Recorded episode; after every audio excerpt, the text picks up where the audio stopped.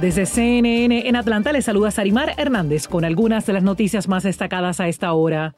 En una llamada de la Asamblea Partidaria este jueves, la presidenta de la Cámara de Representantes, Nancy Pelosi, ofreció una evaluación positiva del resultado de las elecciones del martes. Le dijo a CNN, una fuente demócrata en la llamada, esto a pesar de las pérdidas demócratas en la Cámara, que significan que tendrán una mayoría más pequeña en el nuevo Congreso. Pelosi dijo a los demócratas de la Cámara que tuvieron una gran victoria, refiriéndose a Joe Biden en la cúspide para ganar la Casa Blanca, a que mantuviera la mayoría de la Cámara y que probablemente ganara al menos un escaño en el Senado. Según la fuente, la presidenta de la Cámara dijo que aunque no ganaron todas las batallas, ganaron la guerra.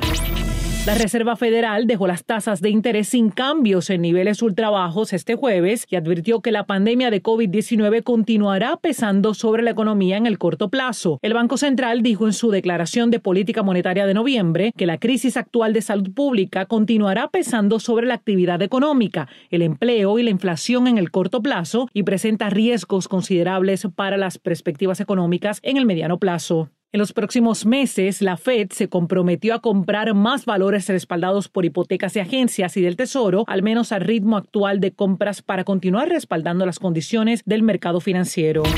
El estado de Florida reportó 6.257 nuevos casos de COVID-19 el jueves, lo que eleva el número total de contagios en el estado a 827.380, según el Departamento de Salud local. El estado también informó 39 nuevas muertes relacionadas con COVID-19, lo que eleva el total de fallecimientos del estado a 17.170 muertes. Según la Agencia de Florida para la Administración de Cuidado de Salud, actualmente hay al menos 2.527 personas con COVID-19.